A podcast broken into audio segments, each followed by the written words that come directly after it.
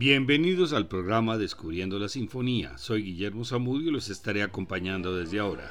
Este es un programa de la emisora de la Universidad del Quindío, la UFM Estéreo. En 1825 muere Antonio Salieri y Schubert pretende conseguir la plaza vacante, pero no lo consigue. Beethoven muere en 1827 y Franz lleva una antorcha durante el entierro. En la primavera de 1828 celebra su primer concierto público obteniendo un gran éxito. En el mes de octubre de 1828 visita la tumba de Haydn en Eisenstadt y al poco tiempo de su regreso enferma de tifus y muere el 19 de noviembre. La Sinfonía número 9 en Do mayor de 944, La Grande, fue escrita en 1825, revisada en 1828 y nunca se interpretó en vida de Schubert. Durante su estancia en Mundenhestein, en el verano de 1825, Franz había escrito una sinfonía, la mítica Sinfonía de Genstein de 849, la cual se creía perdida y se había buscado durante un siglo. Las investigaciones más recientes han establecido que la novena sinfonía de Schubert no fue escrita en 1828 como se pensaba, sino en el verano de 1825, coincidiendo en fechas con la sinfonía perdida y generando confusión. Presentó la partitura completa a la Sociedad de Amigos de la Música en Viena en octubre de 1826. Hubo un proyecto de interpretación en 1827, pero se abandonó debido a la complejidad de su interpretación. Al parecer el propio Schubert hizo una revisión en 1828, lo cual provocó la confusión de fechas. Después de su muerte, el manuscrito pasó a su hermano Ferdinand. Cuando Schumann estaba en Viena en 1839, Ferdinand se la mostró causándole gran admiración. Al ver la importancia de la obra, Schumann la envió a Mendelssohn, quien la estrenó en la sala de conciertos de Leipzig el 21 de marzo de 1839, 11 años después de la muerte del compositor. El primer movimiento comienza con un andante, un impresionante tema de carácter místico, es presentado por el grupo de trompas y repetido por las cuerdas. El tema crece hasta su gran proclamación antes del alegro que posee varios temas y un ambicioso desarrollo. Finalmente, en la coda reaparece triunfante el primer tema. Sigue un andante con moto que en realidad es un rondó. El oboe presenta el primer tema. El tema principal es una especie de marcha rítmica. Antes del final aparecen unos compases de intenso dramatismo que terminan deteniéndose bruscamente el ritmo de la obra en una dramática parada y luego el movimiento termina dulcemente. El esquerzo comienza con un rústico tema de caza. Se van engranando repetidas frases rítmicas y sus dimensiones son mayores a las que ha empleado en las anteriores sinfonías. El trío ofrece un respiro con una melodía lírica antes de volver al rítmico scherzo inicial y terminar con una coda. El último movimiento es un allegro, allegro vivace, vivace de gran energía. Después de un par de urgentes llamadas de los vientos, la música comienza a girar con más llamadas de los vientos, fuerzas en las cuerdas y golpes de los timbales. El segundo tema empieza con las famosas cuatro notas repetidas y gradualmente va guardando energía hasta su solemne repetición. La obra termina con una brillante coda. Esta gran sinfonía marcó un cambio en la época señalando el camino que continuarían sus sucesores, Brahms y Mahler. Vamos a escuchar la novena sinfonía de Franz Schubert con la Stadtkapelle Dresden dirigida por Karl Bohm, grabadas durante un concierto público en Dresden en 1979.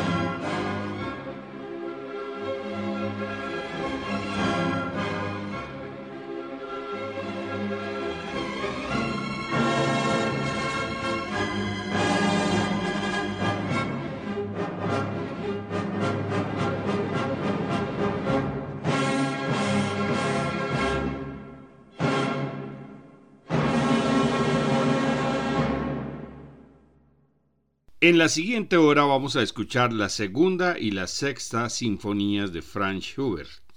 La sinfonía número 2 en si bemol mayor de 125 fue compuesta entre el 10 de diciembre de 1814 y el 24 de marzo de 1815, como dejó escrito Schubert en el manuscrito. Usa la misma orquestación de la primera y solamente le añade una segunda flauta. La Sinfonía número 6 en Do mayor de 589 fue comenzada en el mes de octubre de 1817 y terminada en el mes de febrero de 1818 y poco después esta sinfonía se estrenó privadamente con la orquesta familiar y no profesional que dirigía Otto Hadwig. Vamos a escuchar en las dos sinfonías a la Orquesta de Cámara de Europa dirigida por el maestro Claudio Abado. La próxima semana presentaremos sinfonías y oberturas del italiano Giacchino Rossini. Todos estos programas están grabados en la página descubriendolamusica.com para que los puedan escuchar cuando quieran. Agradecemos su audiencia, buenas noches y felices sueños.